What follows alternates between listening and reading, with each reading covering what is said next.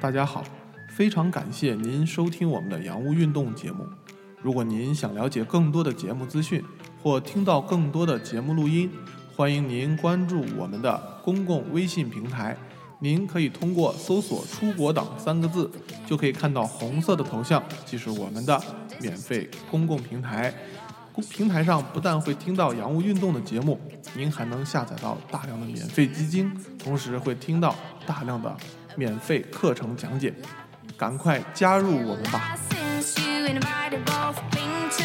行，不多说了，那么我们就开始今天的课程了啊，开始今天的课程了。那么今天呢，我们要讲的这个主题叫做“时间的情人”。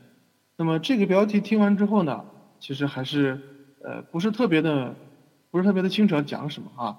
咱们今天主要要讲的呢是这个优胜美地，哎，美国的一个国家公园啊。那么讲呢在里面的一些见闻和一些体会。那么你这咱们正在。收听的这个节目呢，叫做“洋务运动”。那么“洋务运动”呢，我们是希望通过和大家分享见闻的形式，能够给大家更多关于美国的体会和更多西学的感受和感悟啊。那么希望成为大家留学的一门必修课。那么我们在之前呢，已经进行了七讲啊，已经有七讲。第一次呢，给大家讲了坐飞机的相关内容；第二期呢，讲了关于歧视在美国的现状，以及我们该如何去应对这些歧视。第三期讲了美国整体的社会现状，第四期呢给大家分享了一些具体的 A P P，还有相关的软件，那么希望能够帮到大家在美国有一个更方便的生活。第五期呢我们讲一夜人生，跟大家分享了在美国遇到的各种见闻。第六期呢我们讲了一个特别美美丽的一个呃一条公路，叫做一号公路。第七期呢跟大家分享了一个如雷贯耳的城市，叫做洛杉矶，是吧？天使洛城。那么今天这一期呢要跟大家分享的。是什么呢？是一个国家公园，哎，这个国家公园呢叫做优胜美地，它是全全美国的第一个国家公园，哎，全美国的第一个国家公园啊。那么这个国家公园呢，我在里边呢遇到了哪怎样的故事，发生了怎样的事情呢？为什么被熊袭击以后人要交罚款？在外边野营要做哪些准备？是怎样的一种状况？美国的国家公园里有哪些奇葩的规定呢？我们。在今天的这一讲里面呢，会和大家呢，哎，进行一定探讨啊。好，那么今天这一期开始呢，我就会走出湾区了。那么在今天之前的内容呢，可能大家也都了解到了，一直是在什么？一直是在湾区和加州内进行的。你看，之前呢讲了洛杉矶在这里，哎，旧金山呢在这里，是吧？今天要讲的这一期呢，优胜美地是在这里。哎，在这里，哎，它的英文名字呢叫做 Yosemite，哎，那么翻译成中文呢，有的地方叫约瑟约瑟美地，这是这个，呃，这个这个这个，我感觉应该像是台湾地区的翻译啊。那么咱们这边呢翻译成优胜美地啊，都是一个地方。就第一次呢开始了这个，呃，这个这个这个，横穿美国的这个这个这个这个这个活动啊，这是第一次就走出湾湾区地区了啊。那么。他走，我走了多远呢？这一段大概前前后后有五百英里，你看，五百英里。那么，因为它中间要来回的盘旋啊，上山下山，所以呢，你看它整个从东西的方向来看，距离并不长，但是呢，在这个相绝对距离上呢，就会很长啊，是这么一个情况。所以呢，从今天开始呢，我们每一期节目大家都会看到这个点儿呢，会这个这个上面这半幅幅图呢，是一个整个的全程横穿的全程。下边这幅图呢，是目前这一讲我所走到的地方啊。那么我们就会一点一点的带着大家去完成这一次横穿的故事啊。好，优胜美地的第一期。那么对这个优胜美地这个地方呢，我们是怎样的感受呢？那么很多人啊，很多人呢，呃，有人会说它是凝固的风景，哎，凝固的风景，说它几千年不变，任凭日月沧桑，依然风华正茂，这是很多人给他的感受。哎，对他的感受，给他的评价，而我却唤他做时间的情人。我更愿意把它叫做时间的情人，因为时间、时光流逝不在，而优胜美地依然在，而你还在，带着千年前第四纪冰期冰川的吻痕。在这个优胜美地这个地方啊，它的很多岩石上面都会有当年冰川划过的这些。痕迹和横纹啊，优雅的坐在你的平原，静静的欣赏着这个星球和你的臣民。你不是不变，而是时时刻刻在变，伴随着你的时间与我们擦肩而过。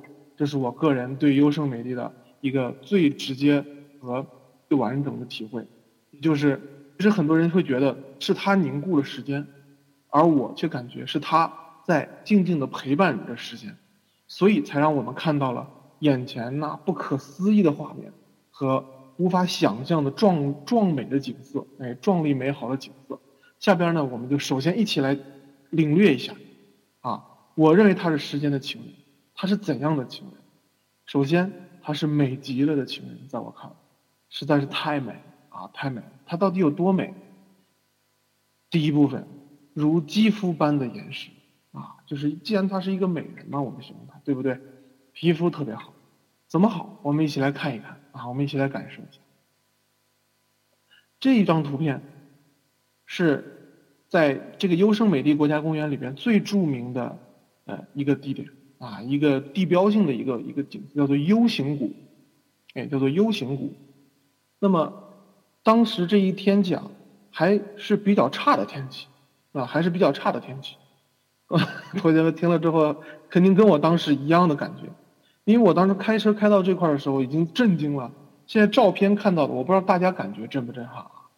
我当时所站在这个地方的时候是特别震撼的，为什么？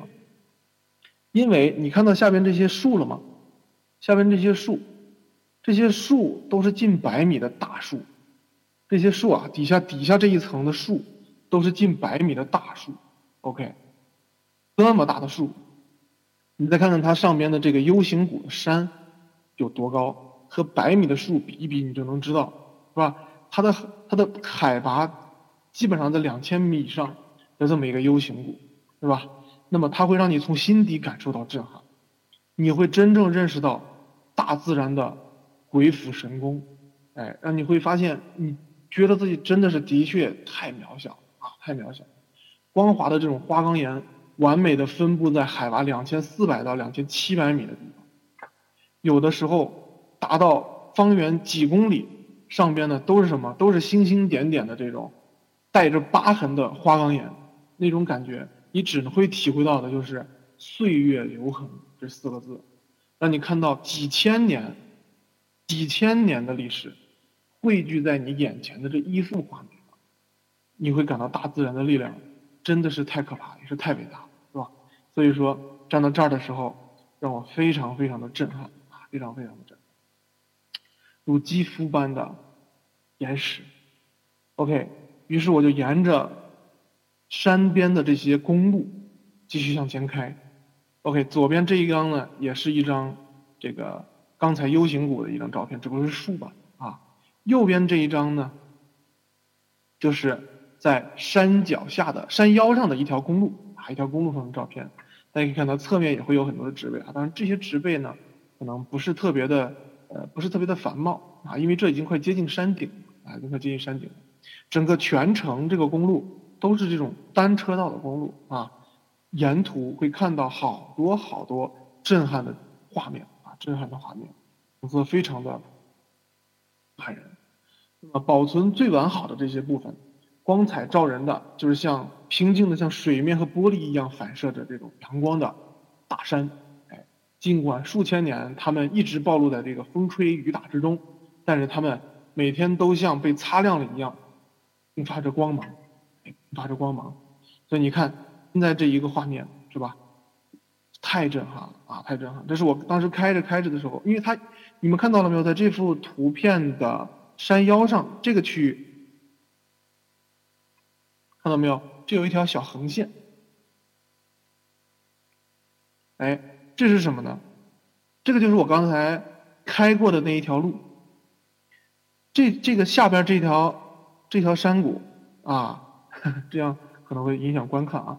这样的山谷，远处一直延伸到远处，就是刚才咱们看到的那个 U 型谷，有印象吗？刚才，所以我就是从那边沿着这个山的路，就这样开，然后从这边绕过来，就到了，当然比这个弯要大啊，就到了现在我所站的这个地方了，啊，那么这个路呢也挺有意思的。你看，假如这是一条路吧，中间我从这边往这边开，它在这边，它有的时候单侧车道，因为这一边是山嘛，右边是山，所以在这一边呢就会有一个休息区，观景台也可以叫做。于是呢，你就可以看着那边车不多的时候，你就把车停过来，把车放在这儿，哎，就可以去看了啊，就可以看。所以非常非常的人性化这个设计。不会让你错过一处美景啊！不会让你错过一处美景，所以看到这个画面的时候，比刚才那个啊，虽然它这个地方其实不如刚才那个地方壮，是吧？但是感觉到比刚才那个地方要漂亮，我个人感觉啊，因为第一它植被覆盖的更多，同时中间这一条穿城而过的小河啊，当然因为因为现在太高了啊，你看着它特别小，到了底下待会儿会开着从这个地方这样会有盘山盘过去的。你最终会，我最终会路过这条河的啊，最终会路过这条河的，在这个河边的区域是可以 camping，你是可以露营的啊，是可以露营的。所以，在从顶上看的时候，这样一条细细的一条河啊，可能它是波澜壮阔的，但你看起来它就像是涓涓细流一样流过，静静的流过这样的山谷，那个画面也是美极了啊，也是美极了。所以说，特别漂亮啊，特别漂亮，大家可以再观再再欣赏欣赏这个图啊。中间这是一条河啊，就这个这个区域或者是这个区域是可以 camping 的啊，是可以 camping 的。OK，我翻过去了啊，这张图我要翻掉了啊。好，非常非常的漂亮。沿着山路继续走，哎，继续走，就开到一大片雪白色的山石上啊，一片山石上，远处的山峰呢就变成了这样的雪白色的景象。它并不是覆盖的雪啊，并不是覆盖雪，而是就是刚才说的花岗岩啊。被这种冰川打磨过之后的花岗岩，你能体会吗？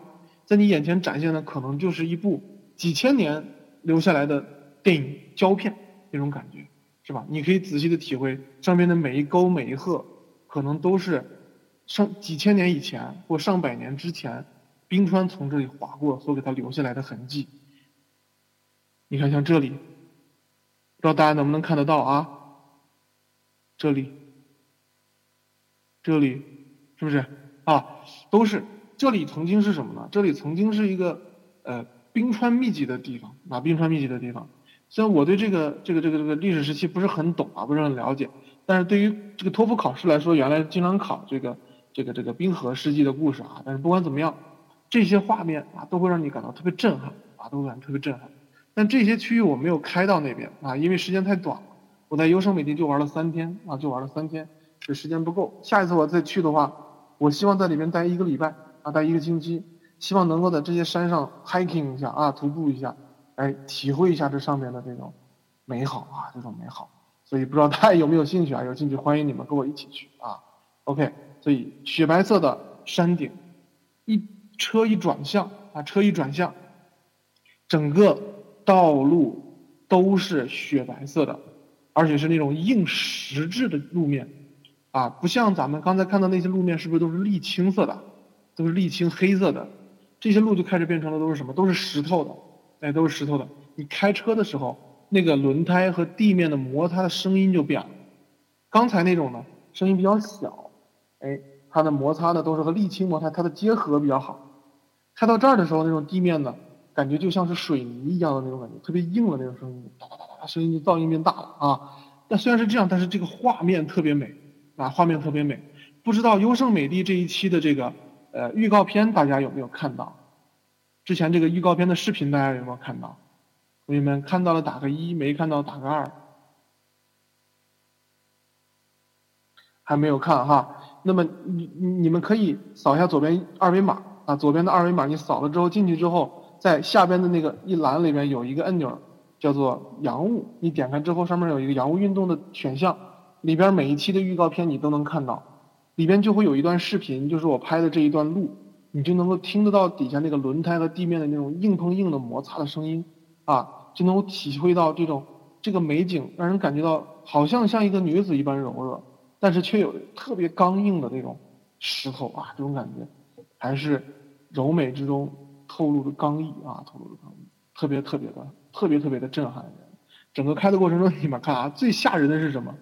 是路的这个右侧，你们看这个区域，这一段路是下坡，刚才上坡啊，有的地方还能竖起来一小块那个挡路的那个东西，到了下坡这个路上，路又变得很硬，变得上上面有很多的碎石子儿啊，它的路反而是没有了路边的路基，要不就不叫路基，应该叫路挡吧，还是叫路什么？特别害怕，因为它这个路啊，它这个弯，你像这儿，它是山路，弯道很大，所以说呢，你不敢开太快，而且呢。有的时候有石子儿啊，车可能会失灵，那个轮胎就搓着往前走，所以挺吓人的啊，挺吓人的。下边就是万丈深渊，虽然有的时候想一想，它这样底下那么美的美景，要是能长眠于此，其实也挺好啊。但是但是瞎说了，但是这种感觉，也人生也值了。哈哈。但是开的时候还是非常恐惧啊，开的非常恐惧，所以呢开的非常小心。所以如果你未来自己要去自驾游的话呢，你呢呃一定要怎么办？一定要在这个区域开的稍微慢一点，把这个车慢，一定不要打电话，因为什么呢？一打电话，一发短信就容易分散精力。那么分散精力呢，出现这种突然转弯的地方，它没提示，山路上面没提示，而且在这个优胜美地里边，你的手机是彻底没信号的，所以所有导航都没有用，它不会提示你前面有左转啊或者急转啊都不会有提示啊。所以说，大家一定要开车集中注意力啊。OK，所以如肌肤般的美食啊，美食，所以这也是。这是拍着下来的路，我是从这个方向开过来的，啊，所以看到这也是一个白色的路啊，但是这个图片我做了调了调色，所以说其实有点发红了啊，但其实它是雪白色的，啊，它其实它是雪白色的，哎，开到下山这边的时候呢，这个这个这个天气就好多了，整个空气的能见度变得特别高。刚才我在那个 U 型谷的时候，天色其实你们可以看到远处还是有一点点污的啊，还有点污，不清楚。但是在美国呢，那就是非常不好的天气了，啊，如果好的天气像现在这样，你可以看到，怎么去分辨它好不好？你仔细看这些树啊，你看这些树冠上，它的树梢这个地方和空气的这个界限非常的清楚，就是它能见度很高，哎，就是它能能见度很高。你看这个云彩，看到没有？中间那些细碎的地方都清清楚楚，是不是？哎，所以实在是太美了，太美！当时我开到这儿的时候，我就哎呀，这是真是用这个故事的一句话，就叫美哭了啊！真的是美哭了。所以我下来之后拍了好多照片啊，拍了好多照片。结果有趣的是，我这个整个这一路开车啊，一直有一个整全家一起出游的这么一个家庭啊，开这辆房车也是一样，我停哪儿，他们就会在那儿停下来拍照啊。我记得上次我跟大家讲过，就是一家有四个女儿的那一家，是吧？所以我们两个这车就前前后后。就这么来来回回的一直交错着走啊，非常非常的美，所以看到了他们至美的肌肤了，是不是？然后是他迷人的秀发啊，是他迷人的秀发，要不怎么说是情人呢？而尤物一般的景色，这也是一个比喻了。说他秀发是哪里？就是他茂盛的植被，他茂盛的植被。为什么说秀发？咱们平常形容秀发都是长发，对不对？哎，随风飘扬，对不对啊？可能再烫一烫卷儿的怎么的，我也说不清，我不会描述啊。但是我是在类比，就是在这个山上啊。当然，美国的国家公园大部分都是这样一种叫做红杉木，它是长得张牙舞爪，这个整个特别舒展的一种生长模式，让人感觉这种美国的这些植物啊，长得都特别霸道。你能体会这种感觉吗？OK，所以说呢。在这个优胜美地这个地方也一样，你看到这是一只，这是一棵死去的红杉，哎，这是一棵死去的红杉。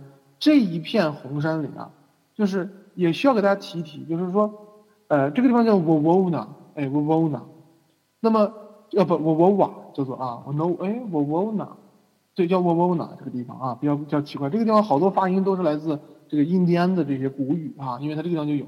其实美国人从一开始也并没有。保护这片森林的意识，他们也是在疯狂的砍伐的，哎，采伐，其实也破坏了好多好多的当地的原始森林。实际上，美国过去要比现在的原始森林还要多啊。只不过呢，这一片红杉林是怎么留下来的？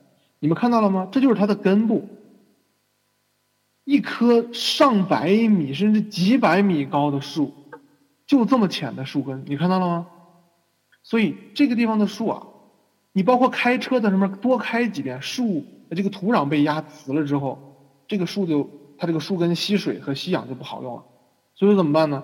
就是它就死掉了。而且呢，这个地方的树砍伐了之后，它一旦倒下来之后，这个树特别脆，它一摔就会摔成好几节儿，哎，好几节儿。所以在这个参观 Vovona 的时候，你就会看到有好多一角一角的树干。所以说，对于很多这种要把它拉去卖钱啊，进行商业开采的人来说，这些树其实不是最好的选择。于是怎么办？人们就抛弃了它。实际上，优胜美地这个 Vovona 这边的最原始这一片森林是侥幸保存下来的。所以从1864年开始，美国人已经呃已经。战胜了欧洲是吧？战胜了旧世界，新世界已经崛起之后，他就意识到说：“哎，我得保护保护这片自然的环境，是不是？这么美好的环境可能是不可再生的，一旦没有了，可能时间就少了一个情人，时光可能少了个情人。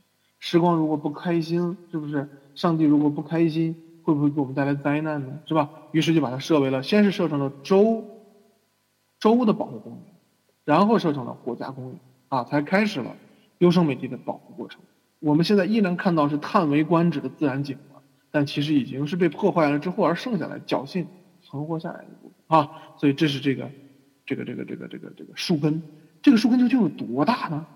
你们看到下边这块有一个栅栏了吗？这个大栏栅栏应该是到小腿膝盖这个地方，哎，就过膝盖这么高。所以大概这个树根这个树的宽度直径。应该是有三个我左右这么这么这么宽，我大概是一八五左右的高度，它大概有三个我这么宽，它的直径啊，同学们，所以路过这样的一个巨无霸式的这个树根啊，真是让人感到震撼极了啊，真是震撼极了。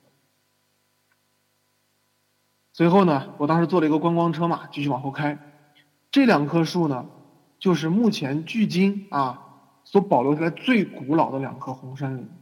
这是树冠部分，我是从底下拿着相机正上方这样拍下来的，因为你拍不全，离得已经太近了啊，太远了又有很多挡着它，所以很难拍到一个完整的，除非你用那种鱼眼镜头啊，鱼眼镜头。但是你坐在观光车上也没有时间换那么快，所以就只拍下来了这样的呃两两个树冠啊，两个树冠，美极了啊，美极了。所以看着它的时候，让人真的是心情特别好啊，心情特别好，而且不断的在。被这种历史所震撼，被人类的这个演变，被地球的过去所震撼啊！原来地球这么美啊！过去，再看看现在的那些大山大河，是不是啊？太美了，但越来越少了。再看看那些现代的钢铁丛林，咱们讲过的纽约啊、洛杉矶，对比对比，真是弱爆了啊！真是弱爆了啊！OK，这是刚才看过的一张照片啊，U 型谷啊，U 型谷。OK，这也是一棵啊，对，这是刚才那个树冠，刚才两个树冠。所对应的树干，大家看到了吗？旁边都是他们的孩子，这些小的这些都是他们的孩子，他们的那些呃种子就会随风啊什么就会落在周围就会再长，所以中间会看到很多很卡哇伊的那些小小的这些红杉，啊，你就可以想象，那么一千年之后它可能就长成了现在这个样子。哎，你们可以看到这个地方，看到了吗？哎。这个是什么地方呢？哎，这个是红山一个特别有意思的地方，就是这条路你看到了吧？这儿一条小路，哎，我们这辆观光车是会开着穿过，穿过哪里呢？穿过这个树干的中间，朋友们，太震撼了，是不是？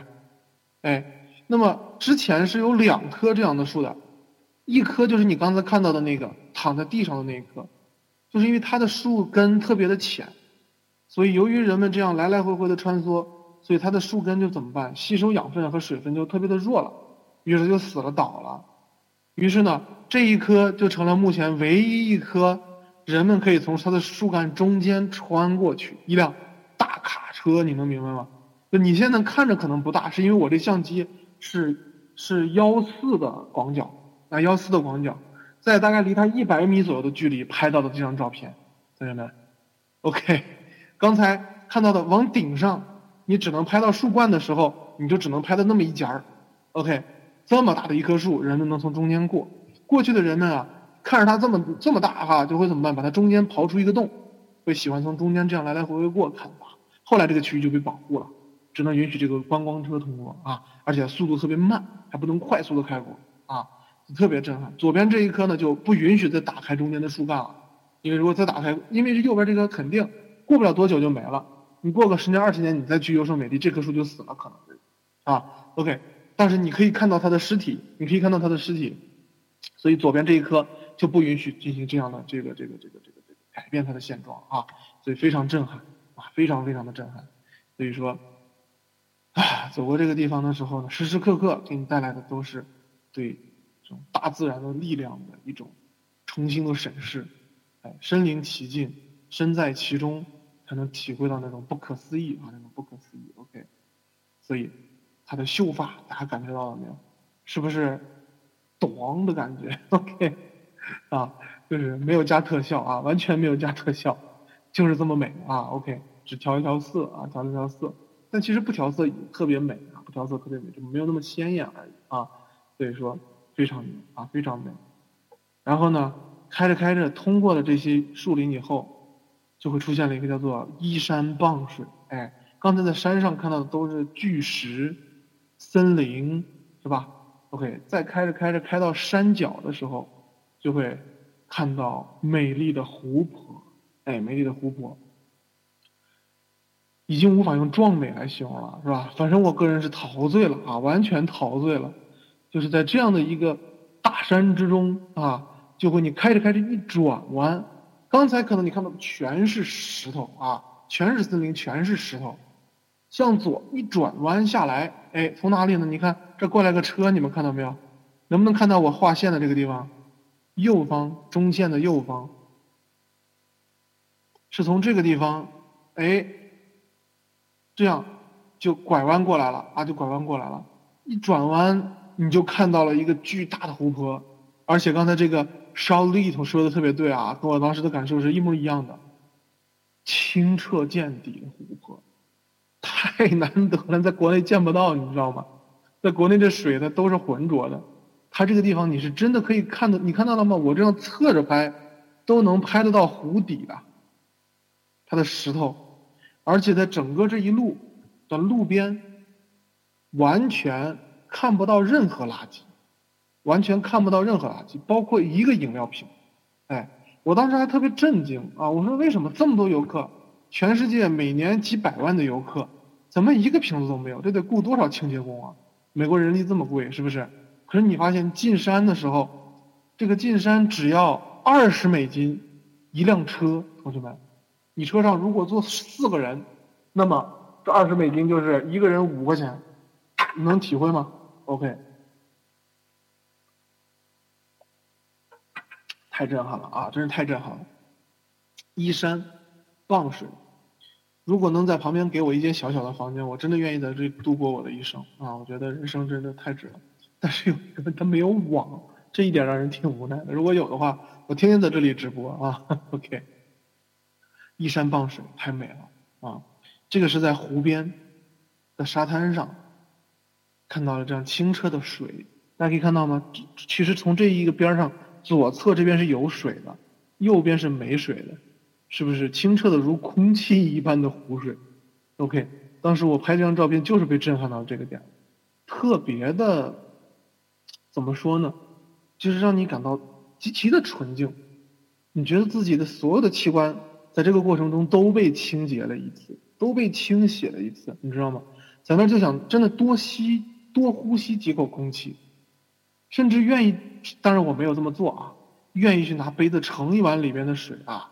喝一口，还洗洗洁净一下自己的这些肠胃那种感觉，而且在美国的这几个月，一个月一个多月吧，我这个皮肤变得特别特别的细嫩啊，自己照镜子都震撼了啊，说这不对呀，这个不应该是我啊，这个不应该是我，确实是这样啊，所以呢，那段时间国内好像正好雾霾比较严重，每当我发出发出这些照片的时候，国内的同学和朋友也是非常郁闷，还是非常郁闷，就是这个我在。炫耀，啊，其实也不是了啊，就是正好赶上那个机遇，但是我确实特别幸福，啊，为什么呢？因为在国内的时候啊，我的这个肘关节，还有，对拉仇恨啊，肘关节，还有的时候会有这个鬓角这个侧面，还有一些脚面啊，有的时候会有一些，说不清是什么东西，也不是癣，也不是什么，就是一层皮，是可以拽下来那种，就反正看着很不健康。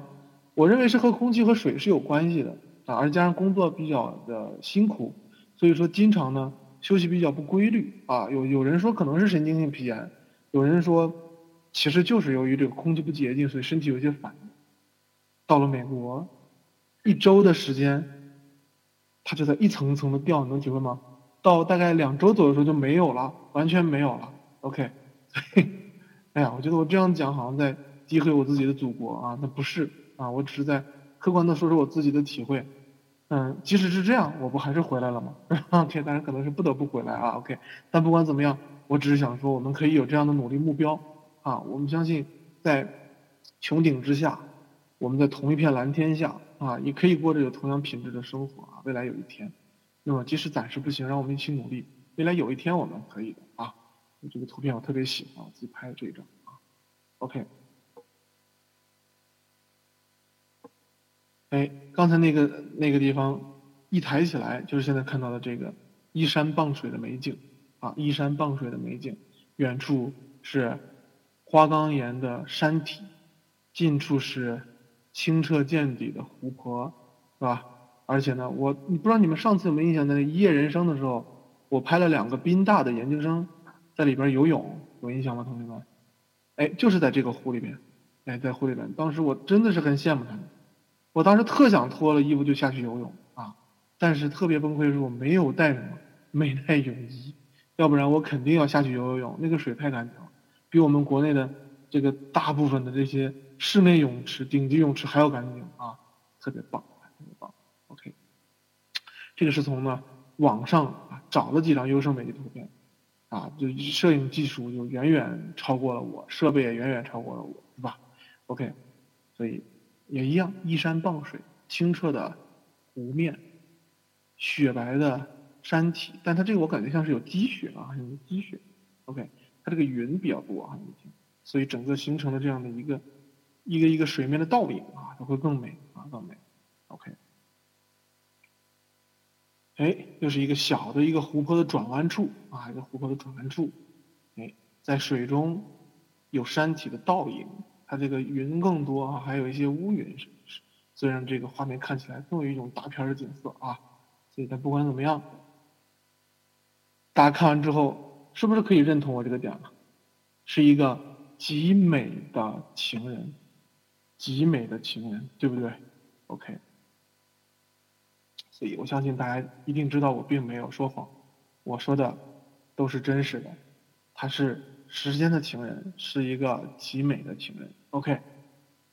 那么除了美，它还有其他的特征吗？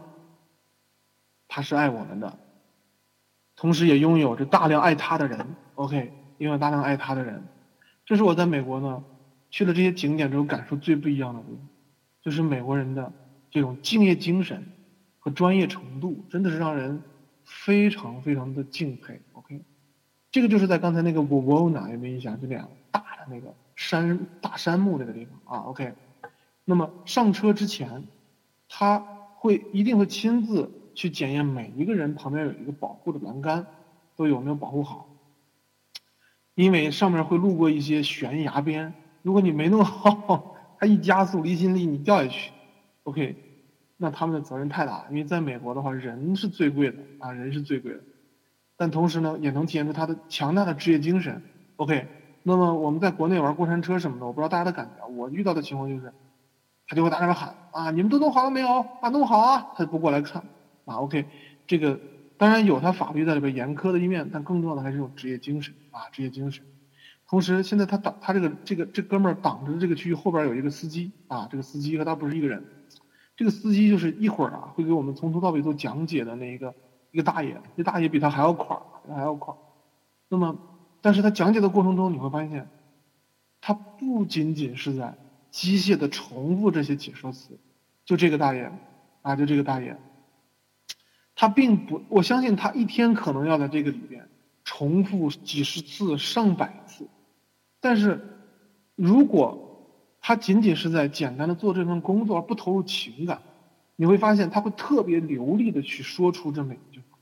但是这个大爷呢，他不但流利，而且呢，让我能够听得出来，他融入揉入了自己的感情和这种激情在这个工作里。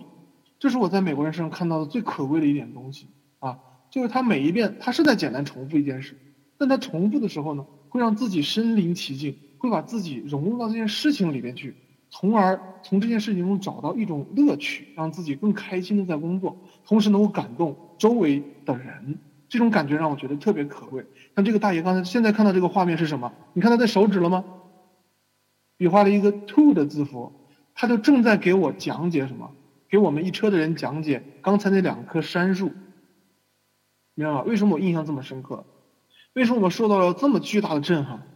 就是因为他的感情和他的激情对我有了影响，于是我受到了感染，我就带着这样的感染和激情。回到了祖国，然后呢，跟大家去分享这份激情，你能体会吗？激情是可以传递的，激情一定是可以传递的。所以这哥们儿真的震撼了我。他中间呢还路过了很多的什么，很多有纪念意义的一些地方，是吧？例如第一个发现这片森林的那个人名字我记不清了，好像 Mercy 还是 Mercy 忘了。给我们讲说，如果不是他，我们今天可能就再也看不到这样的东西了。我们人类，我们在这个星球上的每一个人都不可能领略到这种震撼。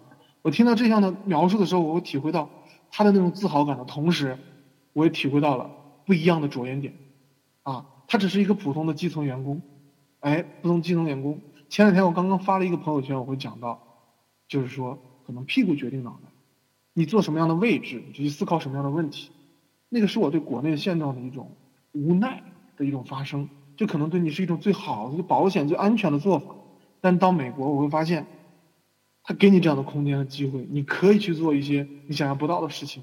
每个人都可以有一个相当高的着眼点，相当大的一个利益点，去影响和传递自己的激情。因为美国人特别特别欣赏一个东西，叫做个人英雄主义。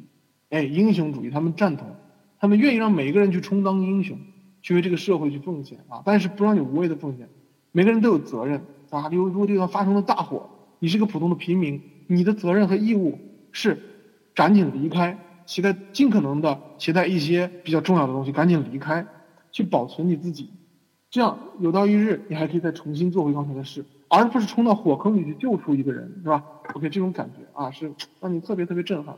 这个是在九幺幺那个大楼里边啊，看那些纪录片，生灵涂炭的画面啊，那种恐怖分子对这样一个世界性的建筑啊，对纽约的袭击，给你带来的那种心灵上的那种碰撞啊。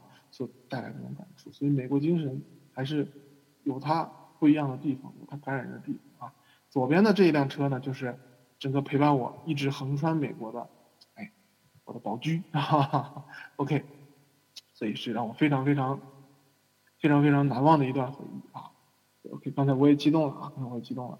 现在看到这辆就是我刚才说的那辆大卡车啊，就是我们在参观沃沃纳的时候，这边这个观光车啊，这个大哥呢。坐在这个驾驶室里面，到一个景点给我走下来，是吧？他的肚子大家看到了，是吧？特别庞大，啊，但是迈着迈着非常有力的步伐，抽着自己的激情，每一个景点都像在做一次演讲一样，是吧？特别特别的哎震撼啊！OK，紧接着是这两个哥们儿，是吧？就是刚才游泳，刚才说在那个清澈的湖泊，哎，是干嘛呢？去游泳的那两个哥们儿太幸福了，下次我再去，我一定要带一个这样的。带一带一带一带一套泳衣哈，在里面好好的玩一下。哎，两个哥们儿充满激情啊，激情。然后他们俩还留了邮箱，然后给他发照片儿，是吧？OK，啊，好的。哎，这个是我啊，这个是我自己。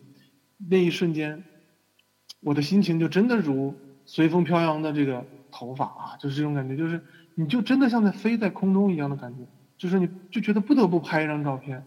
我的表情是完全非常真实、随机的这样一张照片。我的那一瞬间。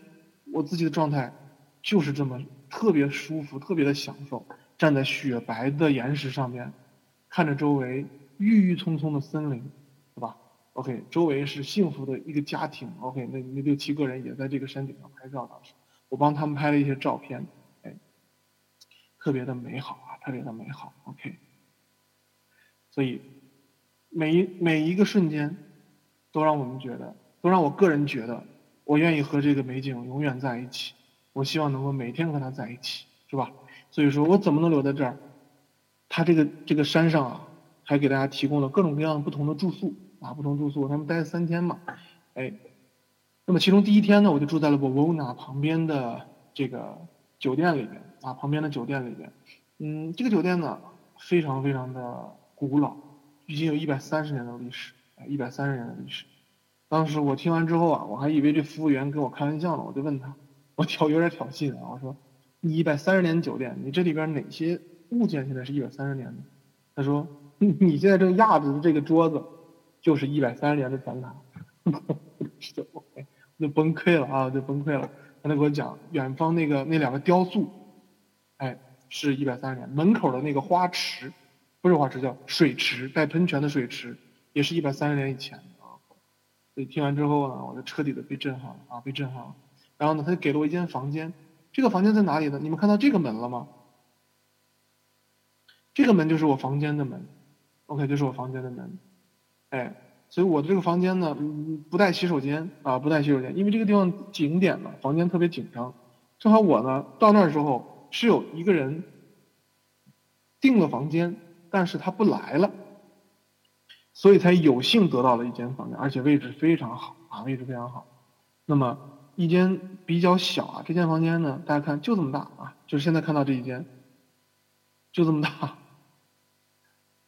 里边的设施非常的温馨啊，就是刚才这个同学说的，它整个的这个装修非常的温馨。这个地方据说原来是一个城堡，是一个私人的城堡啊，后来变成了这样的一家酒店。所以从这出来就是这个音乐厅，这个里边呢，这个这儿有一个有一个乐手啊，在边自弹自唱。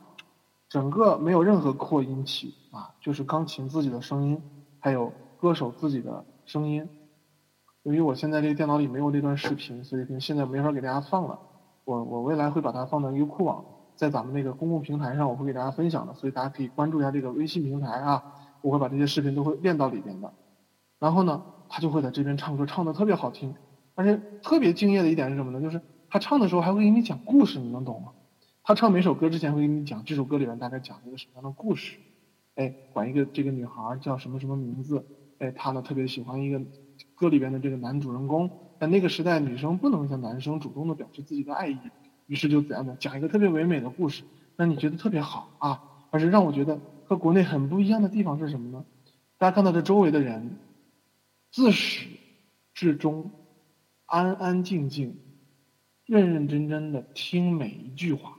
听这个歌者的每一句歌词，然后呢，你看他真的会有人拿一瓶红酒，在杯子里边，几个人一人倒一点啊，他也不多，他不是啪一碰干一杯，不是这样，他是品嘛，一点点品的同时，去欣赏这个乐手的音乐，而且唱的呀，其实真的是专业啊，真的是太专业了，哎，所以让我感觉到啊，和我们国内的这种有一些这个这个这个这个这个这个酒吧这种感觉不太一样，这其实也是一个比较小型的 bar。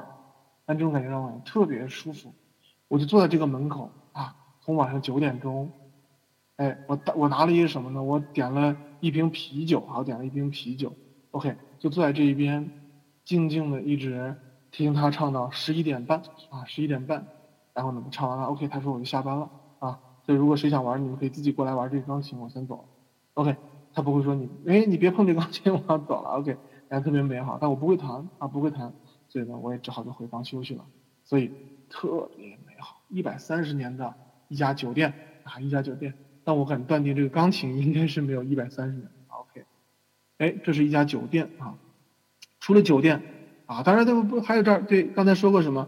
就说这个在酒店里边啊，我在办完入住以后，这个前台就特意的叮嘱了我一下，说呃，你需要停车卡吗？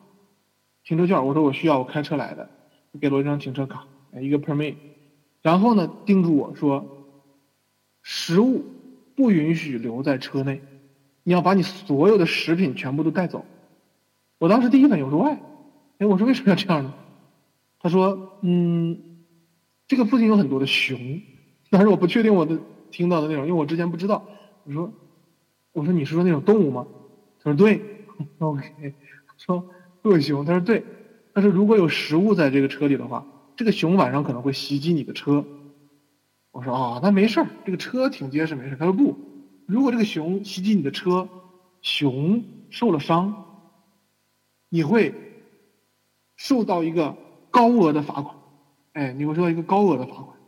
我说啊，我说如果他要没有受伤呢？他说如果熊没有受伤，你会收到一个比较高的罚款。OK，听完之后觉得我们好受歧视啊，但这就是事实，因为这个熊现在已经非常少了嘛，所以说他们要保护这个熊，所以怎么办？我就跑出去到车里边，把我买的那些食物什么的全部带走。他说包括矿泉水都尽量不要留在里边，就保持你的车里边没有任何食物，这样这些熊就不会来找你玩啊。OK。所以说呢，我一出门一看，我停车的那个刚好有这么一个牌，Privacy Storage Required，就是你如果要把食物放在你车里，也要有个非常合适的一个器皿才能行。就你让它闻不着、看不着，这个就是行啊。所以说非常有意思啊，非常有意思。你看白天这些食物该怎么样储存，晚上这些食物该怎么样储存啊？所以这个美国人不端不光是对这些。这个这个这个弱势群体有特殊的关照，对于这个生物啊，对这个动物，也是蛮关照的，还是蛮关照。所以说这个酒店里边呢，我遇到这样的故事。同时开车呢，开了第二天的时候开了一截以后呢，哎，遇到了一个地方叫做 camping 的位置，就是让你去干嘛呢？做露营的地方，哎，也是特别爽的啊。露营的地方呢，但是我由于我提前没有准备，所以说我开进去之后，我发现不太适合我。下一次去的时候我。我我是一定要体会一下的，特别爽是什么呢？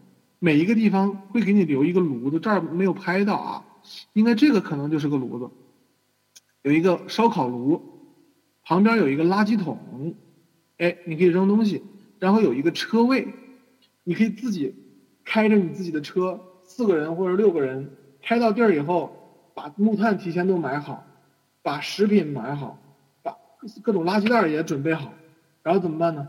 把酒、饮料都准备好，就可以在这儿吃饭了啊！这个地方有同学会问说：“那这儿就没有危险了吗？”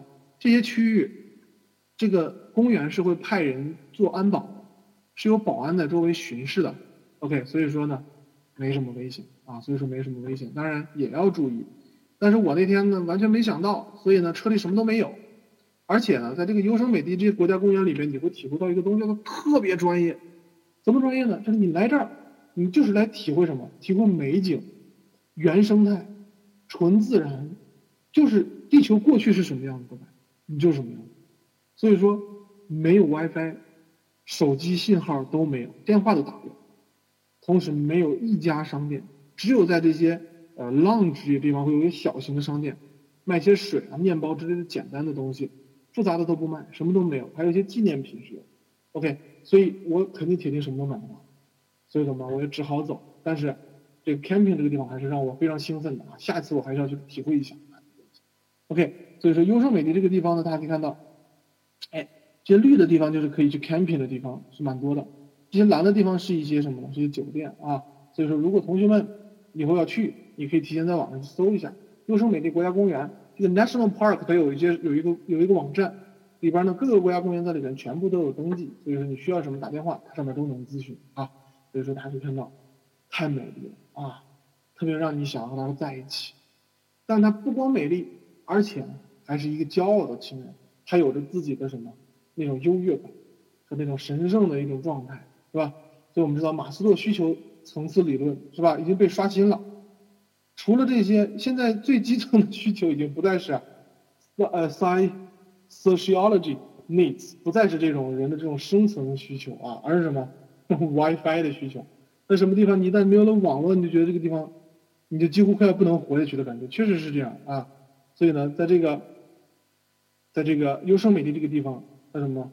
他说我拒绝，哎，我拒绝你们现在人类的这种龌龊需要。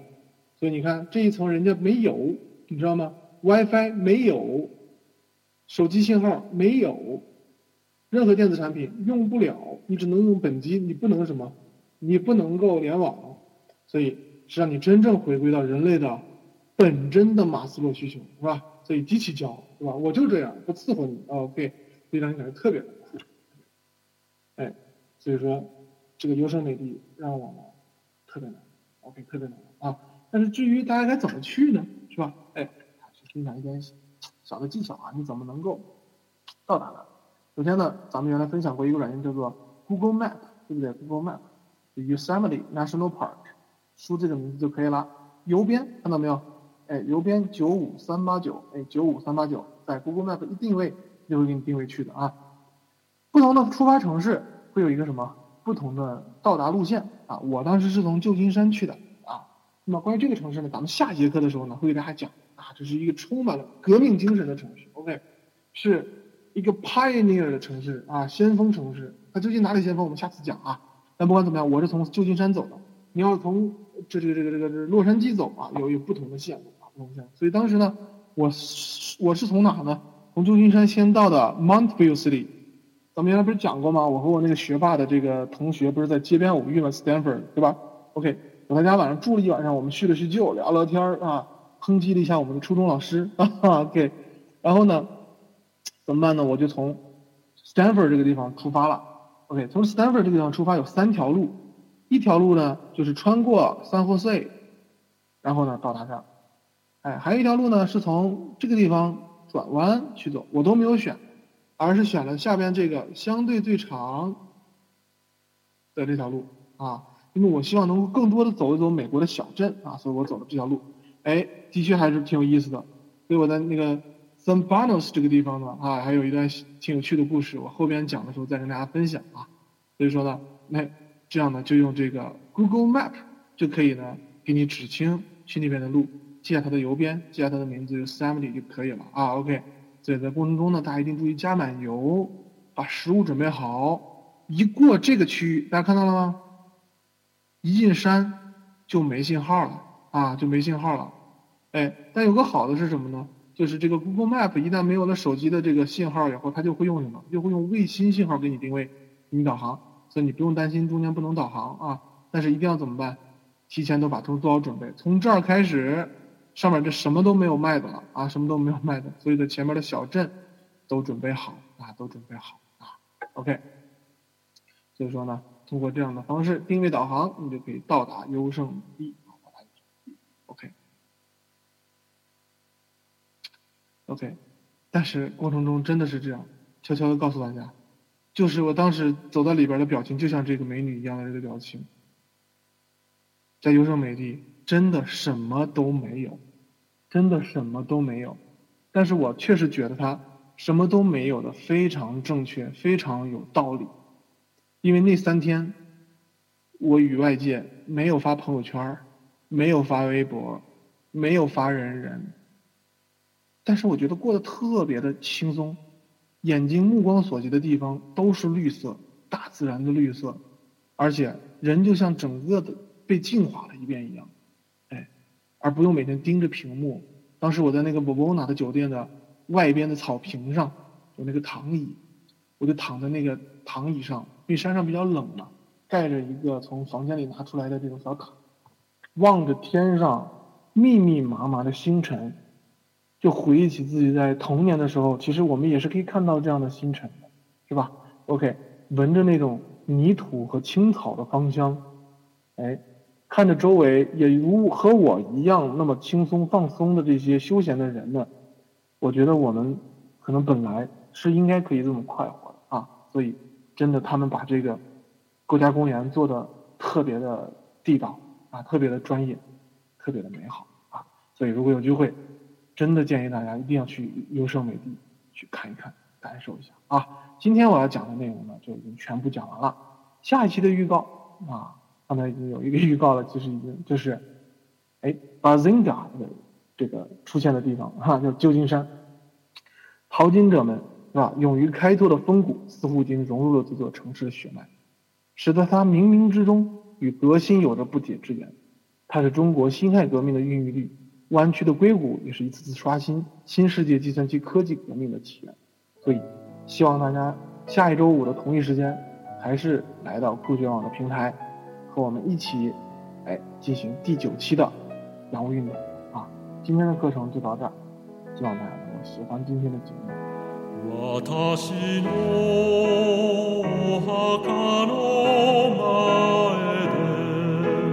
なんかい